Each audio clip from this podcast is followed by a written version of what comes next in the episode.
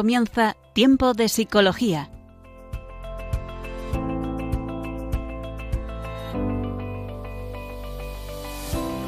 Nos acompaña a lo largo de la próxima hora Cristina Velasco.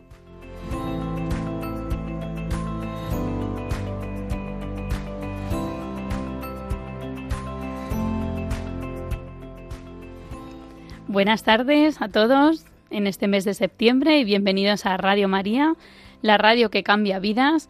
Y bueno, a lo largo de esta tarde, en este nuevo programa de Tiempo de Psicología, vamos a, les voy a acompañar en esta hora Cristina Velasco, psicóloga y profesora de la Universidad CEU San Pablo. Y estamos en este programa hoy para hablar de cuestiones relacionadas con eh, nuestra psicología, de un modo cercano y ameno, como hemos estado haciendo a lo largo de estos meses. Y hoy hemos decidido abordar los beneficios psicológicos de los hermanos. Más en concreto, podríamos titular a este programa ¿Qué ganamos al tener hermanos?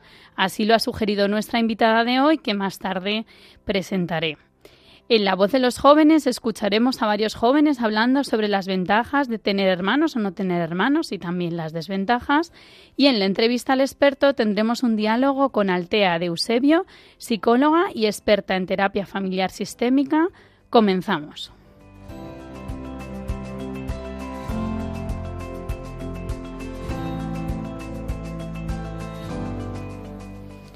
La verdad que tener hermanos siempre es algo que, bueno, nos parece común, pero en cierta medida últimamente eh, nos encontramos también con muchas personas que no tienen hermanos. De los datos sobre la baja natalidad, pues nos están avisando, diciendo que cada vez hay más hijos únicos y, bueno, que España se está convirtiendo, pues, haciendo un poco radiografía de la natalidad en un país en el que eh, cada vez hay más hijos únicos. La tasa de natalidad se sitúa por debajo de 1,3 eh, de hijos por mujer y es una de las más bajas de la Unión Europea. Eh, los motivos para no tener hijos pues pueden ser muchos y es verdad que bueno este programa no vamos a abordar esto porque sería un enfoque más político social y no es de lo que vamos a hablar pero sí vamos a tener un poquito en cuenta estas características pues para hablar de, de la hora de tener hermanos y la influencia que eso puede tener pues en nuestro desarrollo psicológico y social un estudio de la Fundación La Caixa ya en el 2013 confirmaba que tres de cada diez españoles crecen sin hermanos.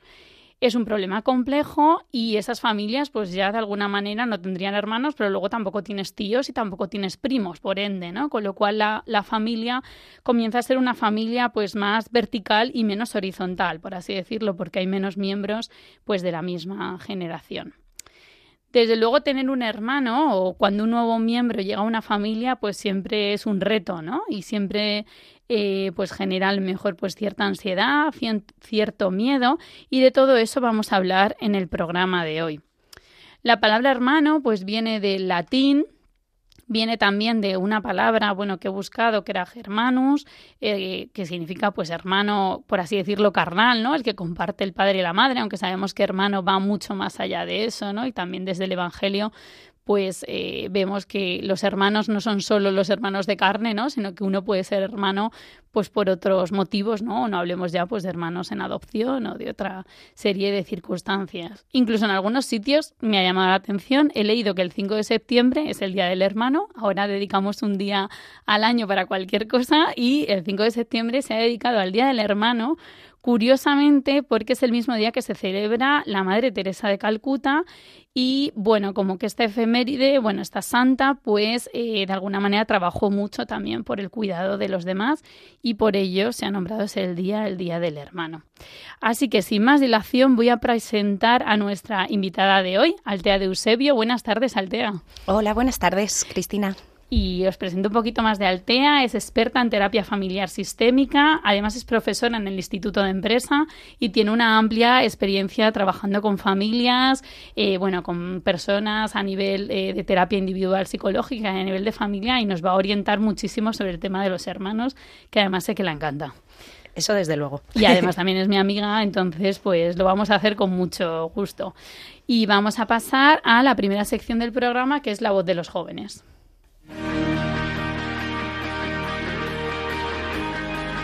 La voz de los jóvenes.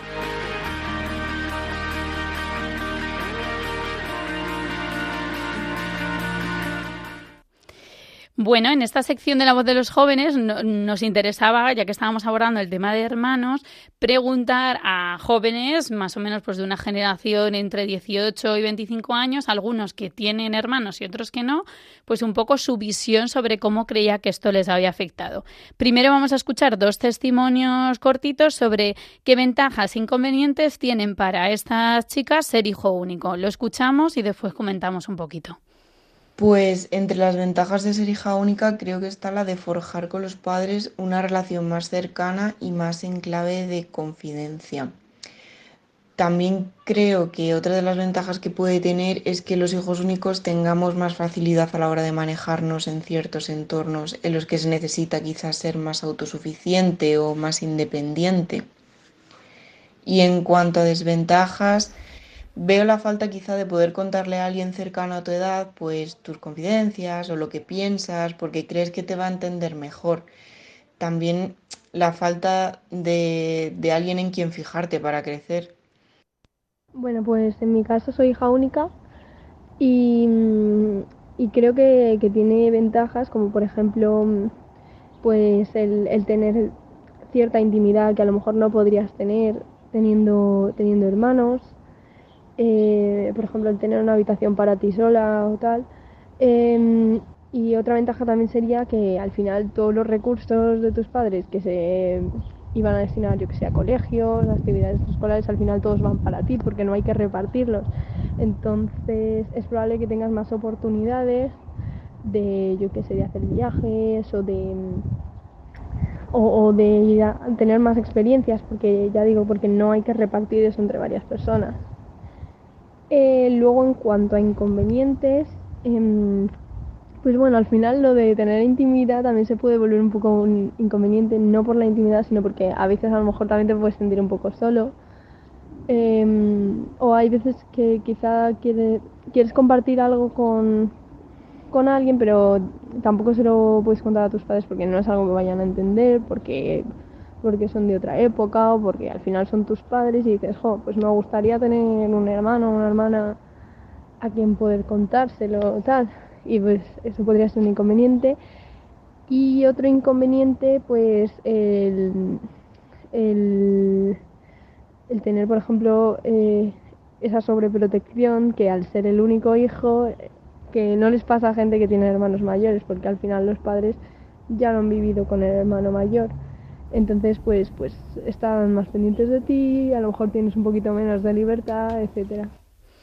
Muy bien, pues aquí hemos escuchado chicas jóvenes que no tienen hermanos y comparten pues lo que han sido para ellas sus ventajas e inconvenientes. Eh, ¿Alguna que te gustaría destacar, Altea, algunas de las que hayan dicho?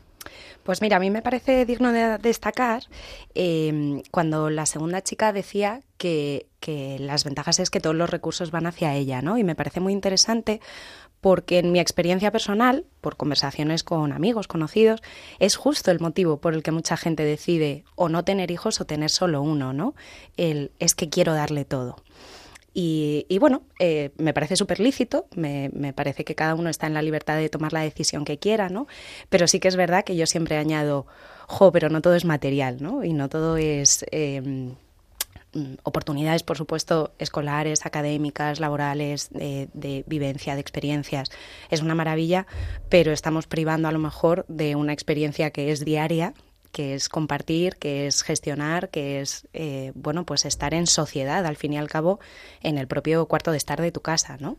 Eh, y me llamaba la atención que esta chica lo viera, pues efectivamente sus padres han tomado eh, esa decisión o ha sido la circunstancia como se ha dado, ¿no? Pero efectivamente yo lo vivo como ventaja porque he podido disfrutar de todo lo que de todo lo que se me ha dado de forma exclusiva, ¿no? Es verdad, ¿no? Que hay como esa, esa parte de decir, bueno, pues todo eso ha sido para mí, ¿no? Y a la vez también eh, lo, señalaba la primera como un vínculo, ¿no? Como una unión distinta también con sus padres, ¿no? Probablemente, pues cuando tienes más hermanos, lo hablaremos luego, ¿no? Pero al final también ese amor eh, se, se reparte, ¿no? Bueno, se reparte, crece, ¿no? El tiempo, el tiempo, vamos a el decir. Tiempo, el tiempo.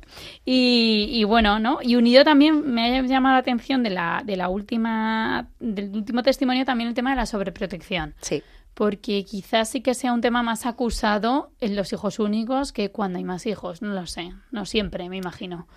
Eh, bueno, yo creo que puede, de forma general, parecer que sí, ¿no? Eh, yo sobre todo me voy también a, de nuevo, es un reflejo de la sociedad, ¿no?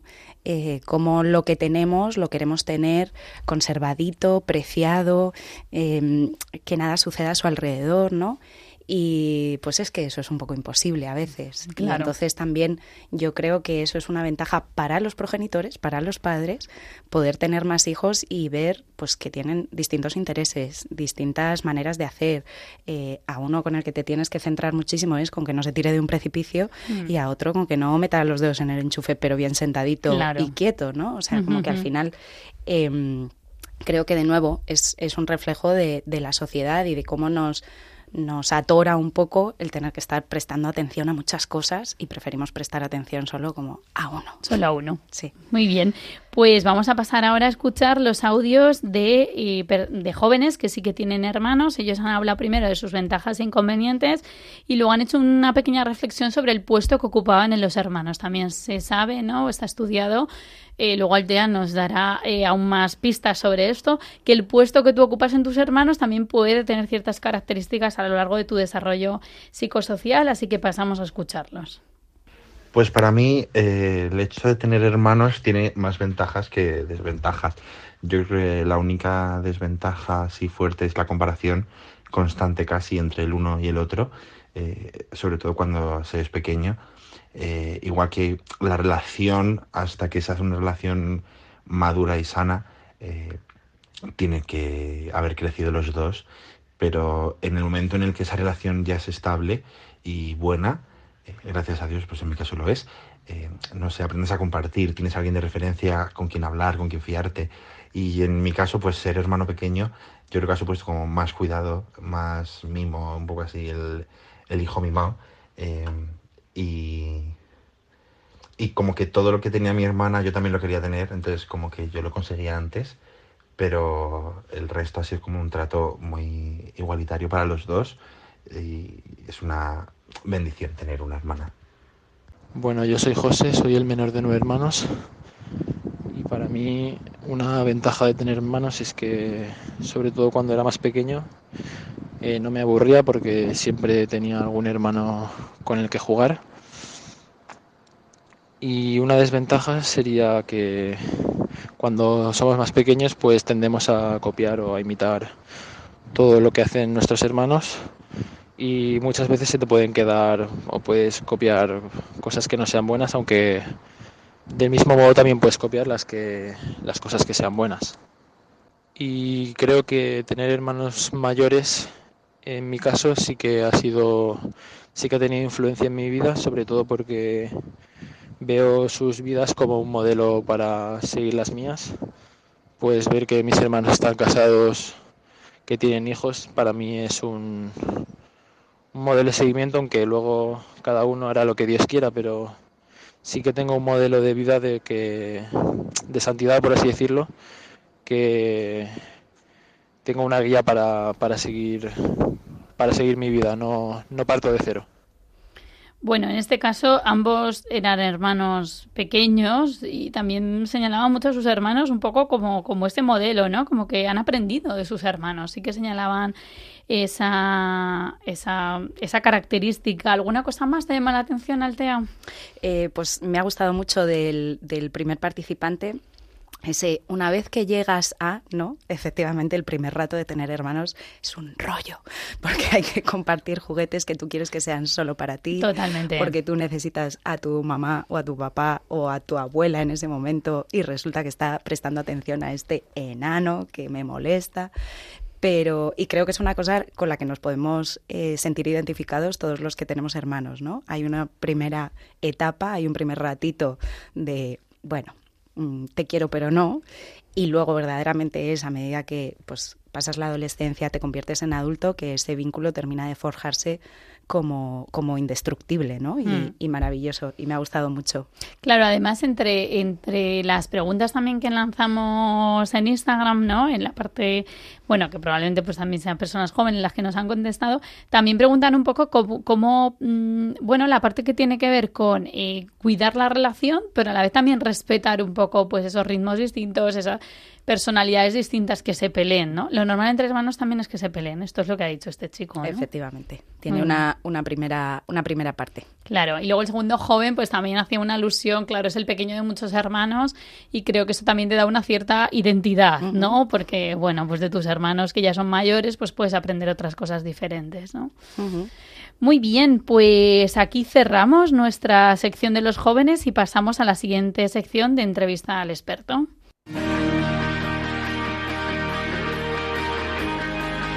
Entrevista al experto. Aquí seguimos en el programa Tiempo de Psicología. Hoy estamos hablando sobre los beneficios psicológicos de tener hermanos o cómo ganar cuando eh, hay hermanos en una, en una familia. Y vuelvo a presentar a nuestra invitada de hoy, que es Altea de Eusebio, es psicóloga, experta en terapia familiar sistémica y es profesora en el Instituto de Empresa, aparte de tener una amplia experiencia pues trabajando con en terapia individual y terapia de familia y de pareja. Así que nada, Altea, vamos a pasar un poco a profundizar todo esto que ya hemos visto en la voz de los jóvenes, hemos hecho una introducción al tema de los hermanos. Y desde tu experiencia, me gustaría preguntarte como terapeuta familiar, ¿qué ganamos cuando sumamos miembros eh, a una familia, ¿no? Miembros de la familia. Pues mira, Cristina, yo lo resumiría en que es un entrenamiento para la vida, ¿no? Eh, los padres, los, los, mayores, digamos, nos proporcionan techo, alimento, cariño, van a ser nuestras figuras de apego, es como, es como la estructura, ¿no? Y es súper importante. Eh, pero los hermanos es un poco lo que decía antes, en directo y a diario me ofrecen lo que va a ser interactuar con gente de mi generación, con eh, personas iguales, el gestionar este tipo de, de cosas, ¿no? Y, y eso, pues, es un aprendizaje que necesitaríamos hacer todos cuanto antes mejor. O sea que de alguna manera eh, el tener hermanos te aporta también como mm, una especie de, no sé cómo decirlo, ¿no? De, de valerte ante la vida o mm, de verte de modo distinto, ¿no? Que los padres son esa figura, el principio de apego, como bien has dicho, fundamental. Eh, podemos decir que esos hermanos te preparan para cosas distintas en la vida y especialmente yo creo que del ámbito social, ¿no? Eh, ¿Esto se consigue eh, solo con tener hermanos o dirías que es necesario algo más desde la familia, desde esa parte que tú conoces de cómo funciona una familia? Eh, bueno, pues creo que hay una parte indispensable que es de nuevo el rol de los padres intermediando un poco esto, ¿no? No por tener un hermano mágicamente voy a ser un ser social súper hábil y capaz, ¿no? Eh, sobre todo por lo que decíamos, pues eh, yo tengo, imagínate, tres, cuatro años, aparece mi siguiente hermano y me va a estar molestando con tres o cuatro años, por mucho que me inspire un poquito de gracieta o tal, pero, pero yo no he planeado esto. Entonces, eh, creo que el papel de los padres ahí un poco en medio es indispensable para, para mediar, para, para enseñar también, ¿no? Eh, para enseñar valores, bueno, pues como la compasión, como el... em, aprender a, a mirar desde, desde la empatía, desde el entender que somos distintos, eh, bueno, pues distintas cosas que, que, por supuesto también vamos a tener ejemplos en, en la escolarización, ¿no? En clase, en pues no sé quién me ha pegado, pues no sé quién me ha dicho, pues es que yo quería y pues ahí está el profe, ¿no? La figura del maestro, pues en casa quienes tienen que mediar, quienes tienen que ayudar y echar una manilla a que ese vínculo verdaderamente tiene, tenga sentido y tenga esa función social, pues es un poco los padres, ¿no? Claro. Pero, pero te diré que también soy súper eh, proclive, ¿no? O soy muy propensa a pensar que, que hay que dejar interactuar a los niños, que muchas veces por intentar controlar esto, por intentar controlar que se lleven bien, que no se peguen, que no hagan, que tal, eh, estoy como ejerciendo una presión constante, ¿no? Y jugad a esto, y hacer esto, y y yo creo que también es súper sanote que cada uno pues busque cómo relacionarse porque son personas distintas. ¿no? Claro, claro. Eso es interesante porque yo creo que también fomentas esa individualidad y también por otro lado fomentas un poco esa libertad de poderte comportar o de ¿no? Si estás todo el rato ahí, entiendo que los padres son una guía, pero no tienen que estar constantemente. De hecho, de modo natural, los hermanos a medida que se hacen mayores ya van haciendo sus juegos, se entienden entre ellos, ¿no? Eso es. Que hay dinámicas de las que los padres ya empiezan a salir casi. efectivamente. y es lo suyo, es lo suyo, que los padres vayan haciendo. Si siguen ahí mal desde el punto de vista sistémico, como un tú poco, dirías, un poco. Lo que hablábamos sobre protección. Hay que alejarse un poco de esa tendencia. Genial. Y Altea, además cuando hablabas se me venía un poco a la cabeza, eh, pues por ejemplo, el tiempo ahora que hemos pasado de pandemia, ¿no? Que ya, eh, pues los niños que han estado solos, ¿no? Aparte que ahí, pues no podías ir al cole, no podías visitar amigos, ¿no? Eh, y si no hay esos hermanos, ¿Dirías que esas áreas del desarrollo psicológico y afectivo no se desarrollan o se quedan un poco paralizadas? Pues mira, em, claro, una cosa es ese tiempo de confinamiento, ¿no? Yo siempre hablo del, confinamiento original, esos dos, tres meses de verdaderamente todos encerrados en casa. Em, claro, pues es, es es un ejemplo muy extremo, claro. ¿no? En que efectivamente falló o, faltó eso por suerte, no normal, ¿no? Una falta de desconexión, de conexión, perdón, absoluta y, extrema y excesiva. Pues efectivamente quienes tenían hermanillos más o menos con los que poder jugar, pues por lo menos estaban entretenidos, ¿no? Yo me las vi, me las deseé, tuve que estar disfrazada de payaso para que mi peque, en ese momento hija única, eh, pudiera estar em, pues más o menos sobreviviendo a esta experiencia, ¿no? A esta vivencia.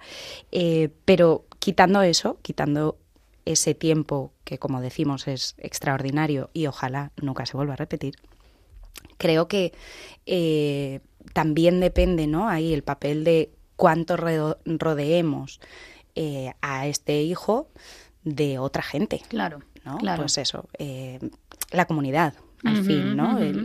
se necesita una tribu para criar. Y, y, creo que al final, que lo decías antes en la baja natalidad, ¿no?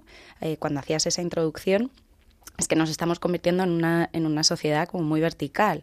Y claro, es que si soy hija única de dos hijos únicos, de, pues es que no tengo ni primos, ni tíos, ni tal, pero a lo mejor tengo un vecindario. Claro. Pero a lo mejor tengo un barrio, a lo mejor tengo un parque de referencia, ¿no? Entonces, lo que sí que creo que es importante es incidir para que esas funciones sociales, funciones de, de conectar con el otro, porque gracias a conectar con otros vamos a poder conectar con nosotros mismos.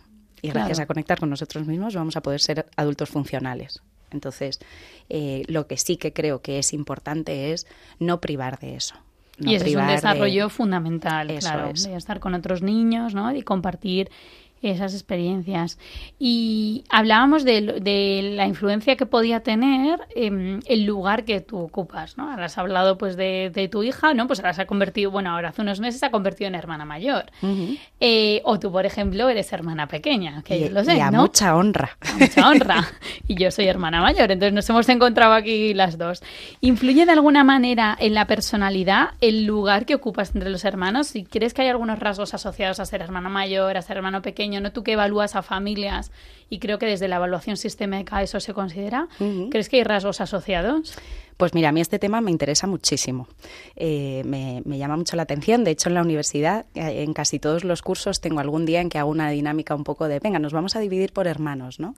Y se convierte en una, en una sesión, en una clase mágica y divertidísima de porque los pequeños siempre habéis hecho, porque los mayores somos unos sacrificados. Y, nos da un rol en la vida, ¿no? Tenemos un rol. Nos da como, como una posición, ¿no? Eh, yo, por ejemplo, soy abanderada de, por favor, terceros en los salones, porque mm, sales en una foto del salón, si de milagro sales medio bien en una foto en la que está el mayor, ¿no? Em, pero sí que es verdad que la ciencia nos lo niega un poco, ¿no? Los estudios eh, nos dicen que en realidad, bueno, pues que sí que hay factores predisponentes, que sí que hay factores un poco que pueden acelerar que tú seas de una manera u otra, ¿no? Por ejemplo, bueno, pues hay estudios de que el mayor normalmente tiene un apego más bien de estilo ansioso, ¿no? Que, que a su vez se puede, se puede explicar no tanto por ser el mayor, ¿no?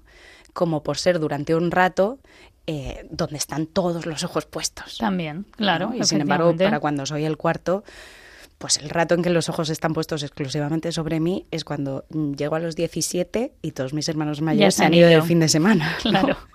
y mm, entonces, bueno, sí que es verdad que, que yo sí que creo que hay eh, ciertas tendencias, ¿no? O ciertas cosas de, bueno, eh, mi hermana mediana me mataría si no dijera que los medianos, pobrecillos, ¿no?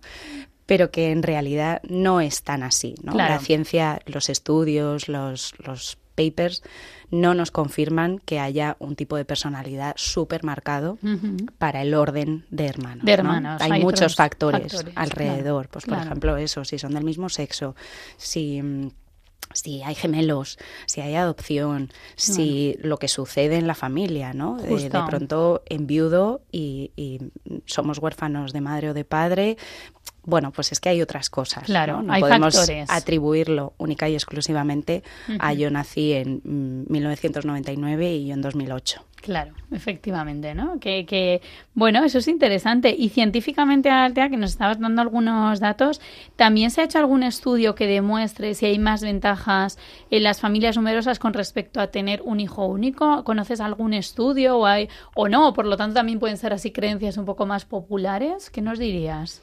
Pues mira, de nuevo, en la ciencia y en, y en la investigación no nos hablan tanto de esto, ¿no? Porque hay un poco de cada efectivamente, igual que veíamos al principio y como en la sección de los jóvenes, ambas cosas se pueden ver y se pueden apreciar, eh, pues la realidad es que también podemos leer eso, ¿no? Claro. Que efectivamente, pues pertenecer a una familia em, numerosa pues me aporta todas estas cosas, todo este tal, pero a la vez, mm, pues efectivamente tenemos menos recursos, ¿no? Y mm. resulta que es que nos costó sobrevivir y, resulta que salgo y tengo que resurgir de mis cenizas y tengo que poner a prueba mi resiliencia y en familias con menos miembros o con incluso hijo único no sucede esto, ¿no? Mm. Entonces, de nuevo, hay muchísimos factores, hay muchísimas cosas, es muy difícil quedarnos con lo mejor es esto. Claro, efectivamente. ¿no? Yo también he visto, fíjate, a veces en familias numerosas o muy numerosas, como a veces hay hijos que por su propia sensibilidad, y eso no es una cuestión de la familia, les cuesta formar parte de una familia numerosa, igual porque o se sienten menos atendidos y que puede pasar, o sea, que tampoco hay que culpar ni a los padres ni a la familia ni a nadie, ¿no? Sino tener esa, esa visión de sensibilidad de, oye, mi hijo está necesitando algo que bueno, pues por falta de tiempo, por es que bueno, nos puede pasar a cualquiera, ¿no? Eh, entonces es verdad que eso también se percibe, ¿no? Que no todo es eh, no todo es ni maravilloso ni no, ¿no? Sus ventajas y desventajas. Sus ventajas y desventajas, incluso incluso preguntando dentro de la misma familia, ¿no? También. A lo mejor alguien eh, o por ejemplo luego eso también se ve mucho cuando tú quieres replicar eh, tu familia cuando creas la tuya propia, ¿no? Uy, a mí me encantó eh, tener hermanos y entonces quiero tener hijos a porrón. O al revés, calla, calla. Eh, era una jungla mi casa, yo con un hijo y que tenga su propio baño, ¿no? Lo que hablaba esta, esta chica también de la intimidad y de tener tus propios espacios, mm. pues también eso nos dice, ¿no? Como, cómo lo he percibido qué es lo que yo quiero crear para mí. Mm, totalmente. A veces esa vivencia familiar te vincula luego con la familia que tú vas, eh, vas a crear, ¿no? Y tener hermanos, dirías, Altea, que puede ser un amortiguador cuando hay una crisis, se me ocurría, ¿no? Pues cuando hay una crisis familiar, padres separados, imagínate hay que cuidar un padre enfermo, una madre enferma. ¿Crees que puede ser un amortiguador tener hermanos? Pues mira, esta sí que te la respondo rotunda, Cris. Yo creo que sin duda. Creo que, mm, que al final el sentirte acompañado, ¿no? Que es un poco también lo que justifica, por ejemplo, que hagamos eh, terapias de grupo, que hagamos acompañamientos, que, que hagamos cosas grupales. Al final es un poco eso, ¿no? El, tener un grupo a mi alrededor con el que yo me pueda sentir identificada, con el que... Y llega un momento en la vida en que por mucho que tú se lo cuentes a amigos, a primos, un hermano o una hermana es quien está viviendo la experiencia tal cual como tú, ¿no? Y quien sabe verdaderamente el impacto que va a tener eh, pues la ausencia de alguien, por ejemplo, el impacto que va a tener una separación. De hecho, eh, conozco muchos casos en los que cosas así unen todavía más a los hermanos, ¿no? Es como que algo sucede mm, grande, una mudanza incluso, no, no mm. nos tenemos que poner en desgracias y, bueno, pues es como el lugar en el que yo encuentro, aquí me puedo quedar eh, de la manita de alguien que me está entendiendo, mm, ¿no? Un montón de niños que ese primer día de cole, de quien entran de la mano es de, su hermano, aunque sea solo hasta la puerta del patio. Pero aquí es donde yo tengo mi seguridad. Sí, totalmente. Y sí que es verdad que oyes a las personas, ¿no? especialmente cuando los padres se hacen mayores, cuando vienen unas dificultades, y a veces te dicen, no, es que estoy sola, ¿no? O sea, ante esto estoy solo, estoy sola, ¿no? Sí, tengo a mis primas o sí, tengo a mis amigos, pero al final quien se hace cargo, ¿no? De toda esta situación, por lo que decías, pues es ese hermano, ¿no? Ese regalo para toda la vida, que ahora lo hablaremos un poco más. Vamos a escuchar ahora una canción de Bruno Mars, que es es en inglés, pero el significado es cuenta conmigo y me parecía muy inspiradora de lo que a veces es un hermano, ¿no? Con el que siempre se puede contar eh, y, bueno, siempre que esa relación haya sido buena. Entonces la escuchamos un poquito y seguimos hablando de este reto también de traer nuevos miembros a la familia.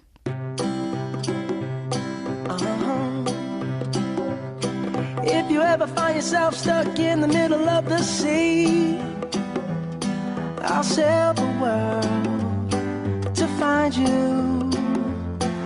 If you ever find yourself lost in the dark and you can't see, I'll be the light to guide you.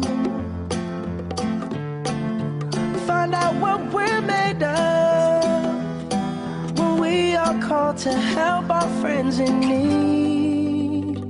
You can count on me like one, two, three, I'll be there.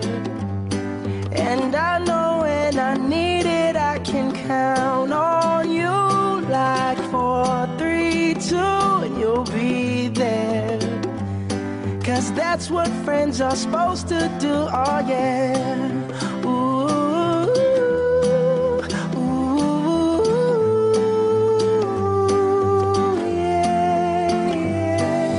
Tossing and you're turning and you just can't fall asleep.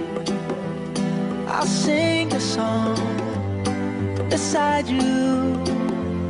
And if you ever forget how much you really mean to me, every day I will remind you.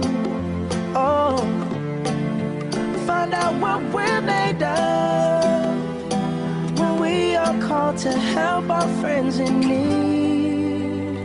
You can count on me like one, two, three, I'll be there.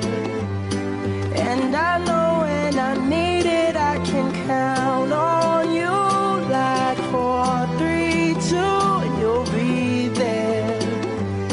Cause that's what friends are supposed to do, oh yeah.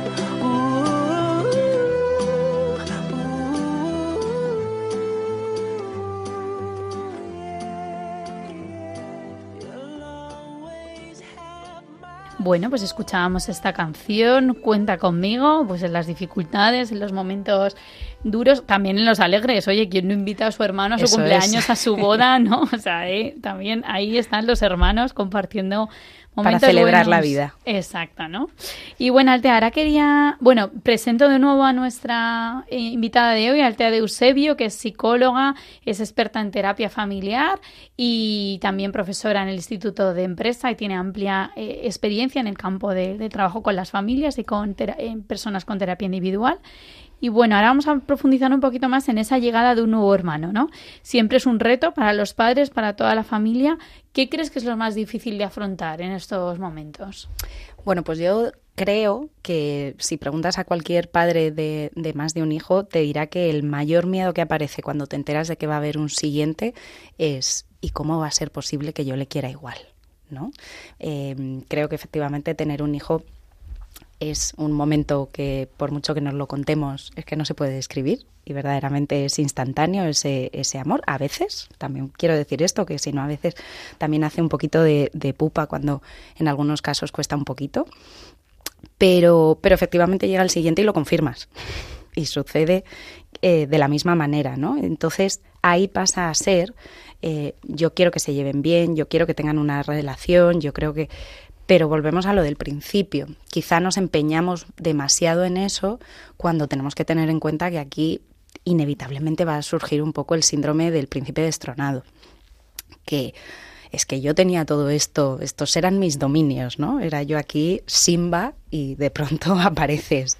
Entonces, em, sí que creo que hay que tener mucha paciencia, que hay que, sobre todo, tener empatía y entender que esto va a ser un proceso. Claro. Que hay muchísimos vídeos en YouTube maravillosos de, ay, cómo llora al conocer a su hermanita y cogerla en brazos por primera vez.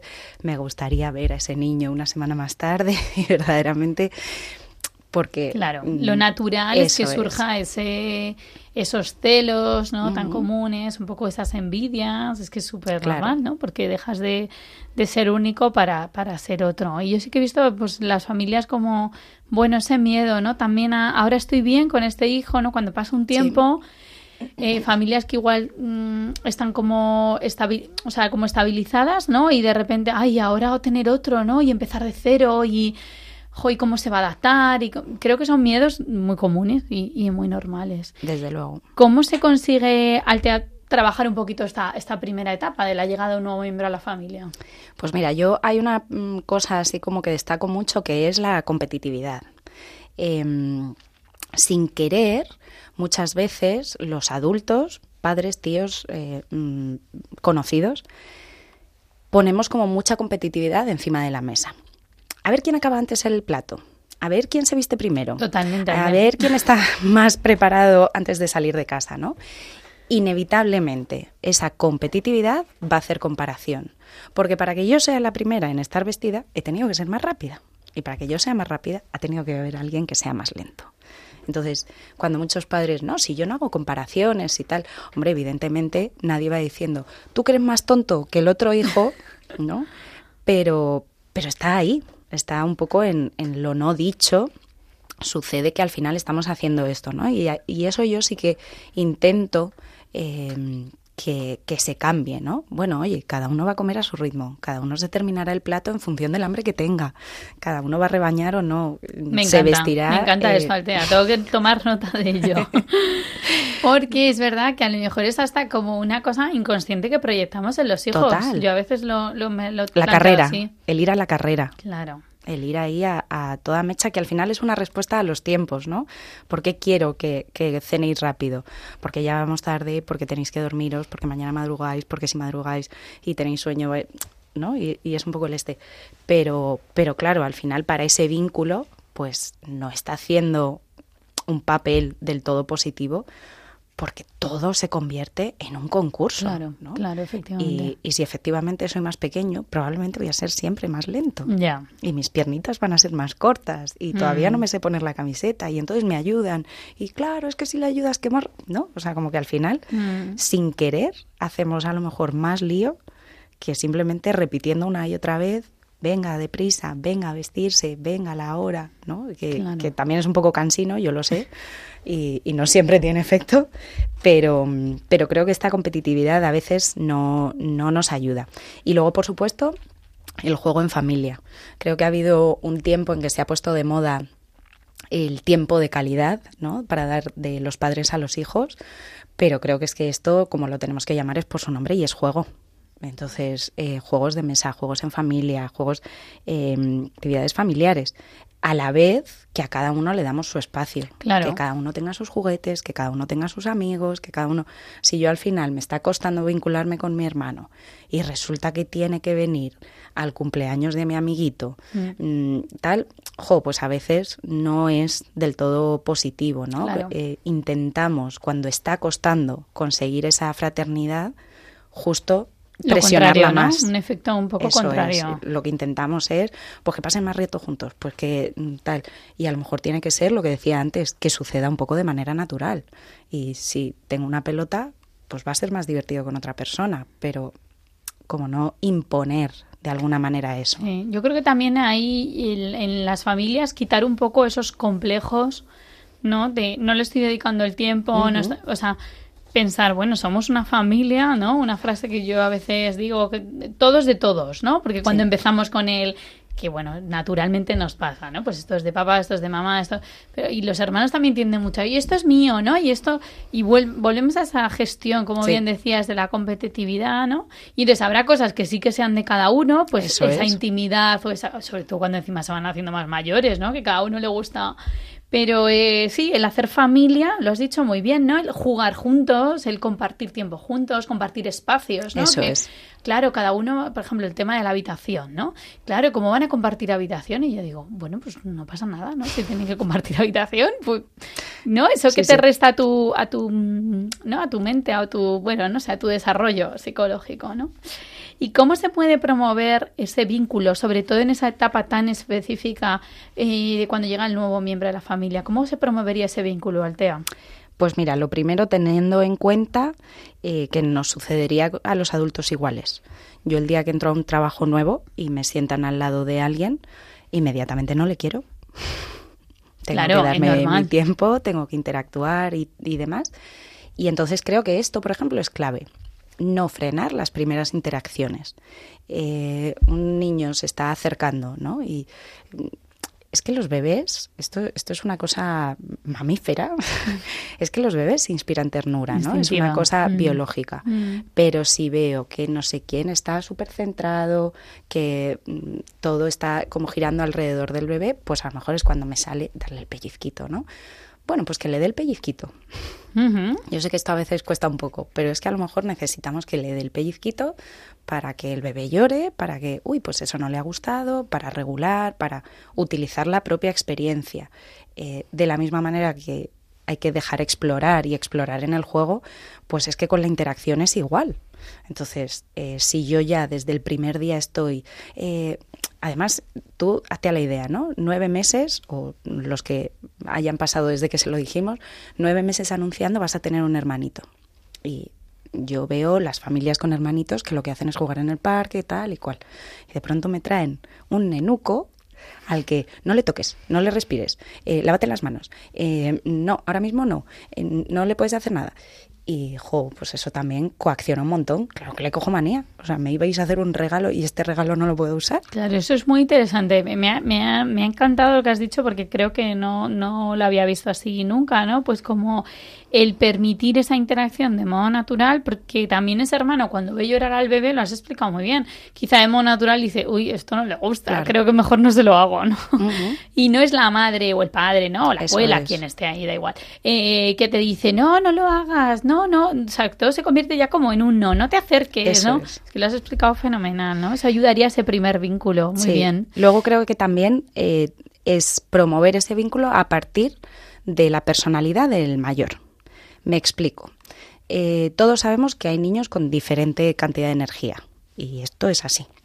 Eh, pues si justo yo tengo un hijo mayor súper energético, que lo que yo le proponga hacer sea echarle cremita en los pies súper despacio, va a acabar mal.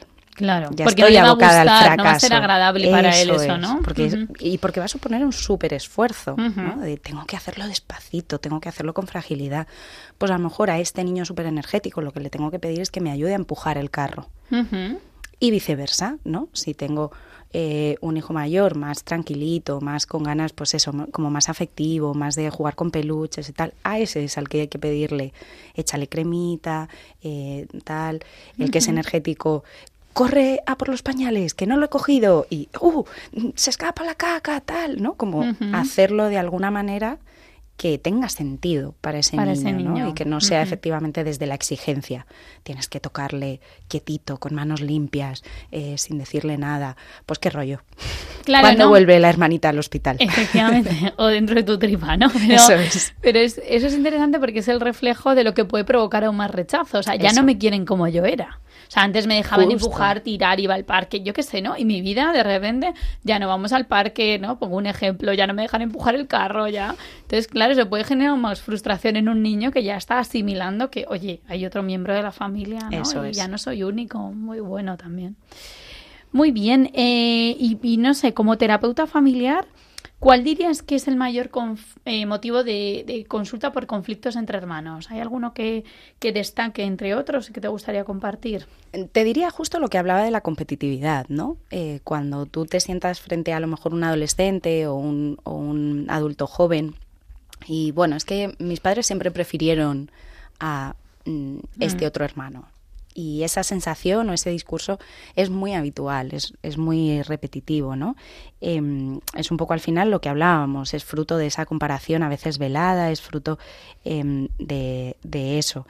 Em, y luego también sucede con, con mucha con mucha frecuencia si, por ejemplo, hay un diagnóstico en uno de los hermanos, ¿no? Un diagnóstico que dijéramos grande, ya sea médico o psicológico, también hay mucha demanda o hay mucha queja de que mm, eh, los padres estén demasiado volcados en ese hijo, que los padres estén demasiado, pues es que como mi hermano tuvo, imagínate, TDAH, solo se estudiaba con él, solo se repasaban las cosas con él, eh, todos los días. Yo recuerdo que cuando era pequeño tenía que ir a estar esperando en la sala de espera cuando él estaba en el logopeda, porque al final, eh, pues esas cosillas, ¿no? Van haciendo y creo que bueno, pues que es inevitable y que de alguna manera es un poco lo que hablábamos, ¿no? Son las diferencias individuales a las que tenemos que enseñar a mirar con empatía y con comprensión y demás, pero desde luego siempre intentar darle un espacio a, a cada hijo, que esto pues también es complicado,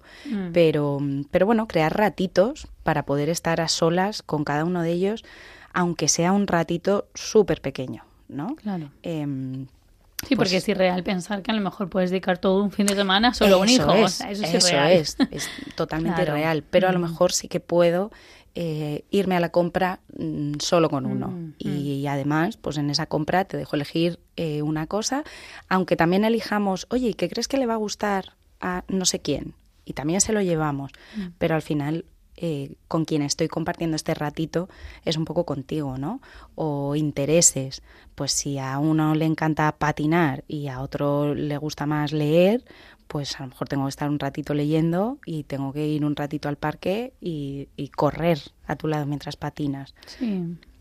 Es ir respetando también esos ritmos y respetando que cada hijo es distinto y eso yo creo que en la experiencia de hablar con cualquier paciente o familia lo has dicho muy bien, ¿no? Como eh, la mayoría te dicen es que somos distintos. Mi hermana y yo sí, sí, hemos podido tener el mismo padre, la misma madre, yo que sé, hemos estado en la misma casa, en el mismo colegio, pero somos diferentes, ¿no? Incluso en hermanos gemelos se ve esto, ¿verdad? Sí, sí, sí, desde luego. Que podríamos dedicar también como tiempo a hablar de estas diferencias, ¿no? Es, es cuestión, perdona que añada, Cristina, es cuestión de respetar eso y, y, de, y de aceptarlo y valorarlo. ¿no? yo, yo, te valoro por tus diferencias, te, te, valoro por tu valor añadido, valga la redundancia, y no solamente por ser hermano de, Justo, y no solamente por ser hijo, y no solamente porque naciste, sino, jo, es que me encanta que seas así, ¿no? Y, y te señalo esto de ti que me gusta mucho. Y justo lo que decíamos, tener muchos hermanos no implica que no seas hijo único, porque en el fondo eres único. O sea, todos somos únicos, ¿no? Y hacerle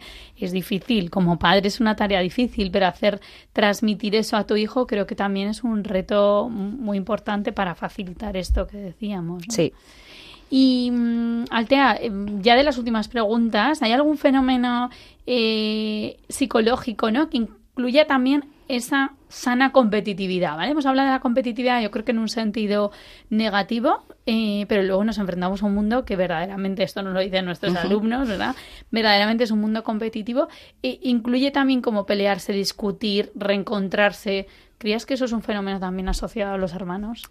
Creo que, por ejemplo, está muy asociado al egocentrismo infantil. El egocentrismo infantil es una cosa que, que existe, que es evolutiva, que todos los niños evidentemente tienen que pasar por un ratito en que son el ombligo del mundo.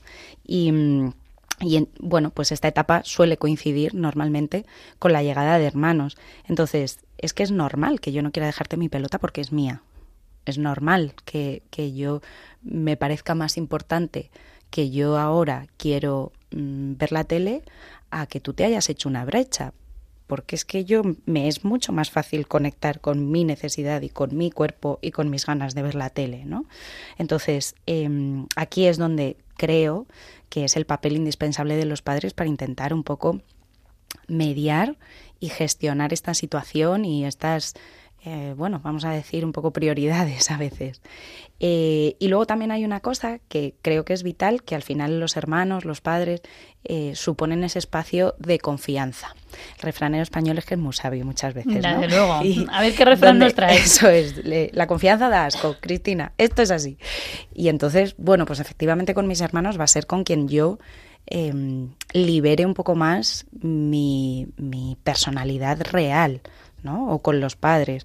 ¿Cuántas veces hay un montón de niños de, en el cole está fenomenal, eh, come, duerme, hace de todo y en casa resulta que tiene rabietas, que pasa malos ratos, que se pelea un montón. Pues con los hermanos sucede un poco lo mismo. Yo al final a mis amigos pues a lo mejor no puedo ir dando codazos desde el primer momento y sin embargo por el pasillo de casa, ¡uh! ¡Cling! Mm. Y ha pasado por mi lado, pero no le he hecho nada, pero en Mm. realidad es que me ha apetecido estirarme y se ha No. llevado un golpetazo, ¿no?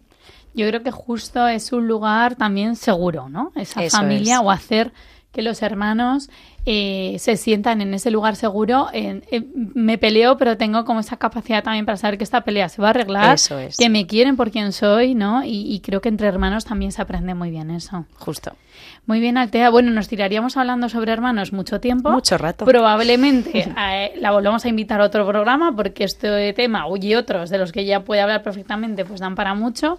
Así que me despido, te doy las gracias. Vuelvo a repetir a nuestros oyentes eh, el nombre de nuestra invitada, Altea de Eusebio, que es experta en terapia familiar, bueno, es psicóloga y además trabaja como profesora en el Instituto de la Familia y en su consulta privada. Gracias por venir a Radio María, a estar con nosotros. Gracias por invitarme. Ha sido un placer. Muy bien.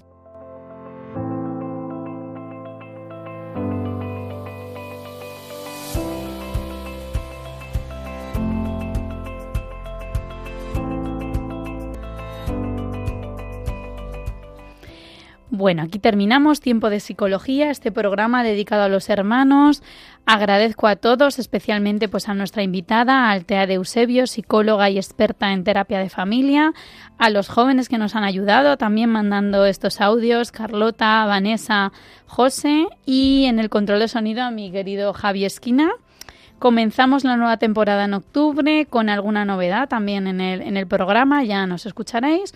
Y recuerdo que podéis encontrar todos los podcasts en la web de radiomaria.es y para contactar con el programa a través del correo electrónico tiempopsicología.radiomaria.es. No dejen de escuchar Radio María, les dejamos con Armas de la Fe. Gracias y un abrazo a todos en el corazón de nuestra Madre.